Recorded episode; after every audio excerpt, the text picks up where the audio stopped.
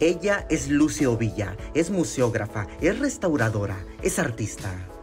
Hoy que el IMSS cumple 80 años de creación, la Lotería Nacional de México le festejó con un cachito en su honor y Lucy le puso, literalmente, el corazón.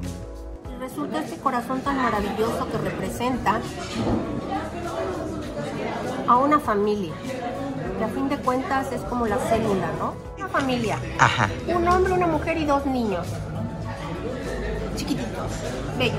Y es que Lucio Villa ha hecho del corazón su eje rector en su obra artística y en la vida. Ella cuenta cómo el arte tocó a su puerta. Porque yo estudié la licenciatura en Administración de Empresas por la UNACH.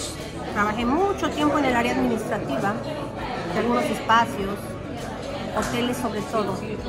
Y sin embargo yo no era feliz.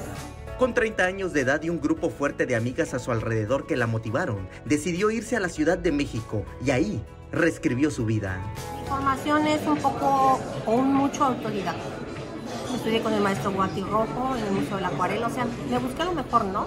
Pero no académicamente. Y a partir de ahí, en 1994, cuando inicia el movimiento aquí zapatista, vengo a Chiapas y ya no me puedo ir, precisamente por la convulsión que había estado. Me fui a la escuela de los talleres libres de la UNICACH.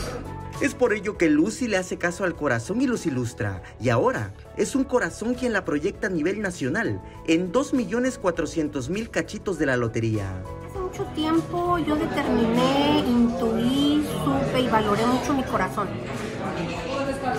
Porque tengo la certeza de que él es un buen guía, pero no lo oímos por el ruido externo, ¿no? Sin embargo, si te quedas en silencio y escuchas, él va a saber llevarte a buen puerto. Samuel Revueltas, Alerta Chiapas.